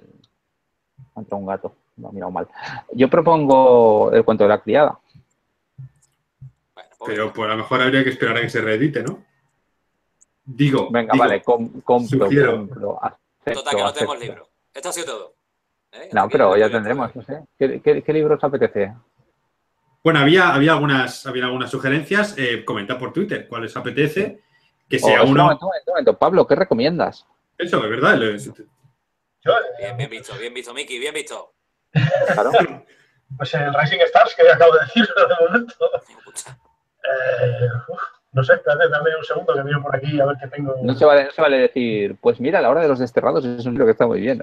Pues me han hablado muy bien de ese libro y, y además va a haber sorpresas dentro de Mira, de hecho, yo tenía uno pensado que me acabo de acordar ahora, que me gustaría que comentáramos todos, que es eh, Amatka de Karen Tipek, pero como ya hicimos al autor en un anterior programa, no sé si os apetecería mucho, pero bueno, ahí queda. Mira, yo, yo te diría que si, si, editaran de una puñetera vez algún libro más de Claire North en, en español, es oh, mira, el que sea. Sería guay. El que sea. Claro, pero no lo van a publicar en de semanas, no lo hacen, ¿no? Da tiempo también. Pero la hicimos también a Claire North, ¿verdad? Sí. Eh, bueno, igualmente. Ya estáis viendo que tenemos muchos títulos eh, pensados, pero nada decidido. Entonces ya lo anunciaré. Y American Gods, bueno, es igual, lo, lo damos. Sí, sí. Yo, creía que, yo creo que sería interesante que la gente nos dejara sugerencias en, en Twitter con Spoiler Club, el hashtag Spoiler Club, y luego nos las pasaremos todas por el forro como siempre. Por y, de, de y a la semana anterior anunciaremos un libro que nadie podrá encontrar y no vendrá nadie a ver el programa. Vale, venga, compro. Nuestra vida. No, pero de verdad, dejando sugerencias, dejando sugerencias, yo qué sé, siempre hacemos lo que nos da la gana, pero estaría bien hacer caso a la gente. De vez Sí, en cuando. sí, sí. O sea, si, si, no hacemos lo que nos dicen es porque no nos ha gustado, pero si nos gusta algo de lo que dicen, a lo mejor lo hacemos. Claro, claro. Eh, eso, sugerencias a hashtag Spoiler Club de O sea, qué libro queréis que con buen comentemos. gusto. Por favor. Claro, como- de mierda, no. Sugerencia de mierda, ¿no? El ejemplar de, Bosque, Mitago será la sugerencia más mierda que hagáis. Es curioso, ese es curioso que Jesús diga esto porque Jesús propuso un programa de vamos a leernos una novela que sepamos de antemano que es una puta mierda y la comentamos. Sí, yo, yo voto no, ¿eh? sigo votando que no a esa propuesta. De hecho, y salió mucho el 50 sombras de Grey y cosas así, o sea, Ah, sí, es cuidado. verdad, lo hablamos de eso el año pasado, es verdad, es verdad. Sí, cuidado, yo cuidado. poco, poco tiempo que tengo para leer, tener que dedicarlo a un libro que sé que no me va a gustar, pues no me hace ninguna gracia. Y, y si además, y si luego lo lees y te gusta, ¿qué? Mira, Entonces, un momento, un momento, pausa. Comenta Antonio Torrubia en Twitter que tienen. Yggdrasil de Jorge Baradit a 6 euros en Gigamesh. Sí, yo lo compré allí. o sea, Y que de eso hecho lo dice- puede ver la gente de Barcelona. Se creía carajo. Pero no tiene BD Books en Lectu. Los interesantes sería Eh, que estuviera en Lectu. Si Eh, lo sacan señor de. Ciberdark, libro de Ciberdark, lo tenéis también en Ciberdark, porque a lo mejor ahí la gente lo puede comprar por, por pues, online. Bueno, ya lo anunciaremos. De momento, eso, ir al cine a ver The Wailing, lo vais a pasar muy mal. Mola mucho la peli. Y, y eso, nos vemos en el siguiente programa. Y mil gracias, Pablo, por, por haberte unido al programa. Un placer estar con vosotros. Un placer. Venga, hasta la próxima. Hasta la Y próxima. hasta la próxima, guapos.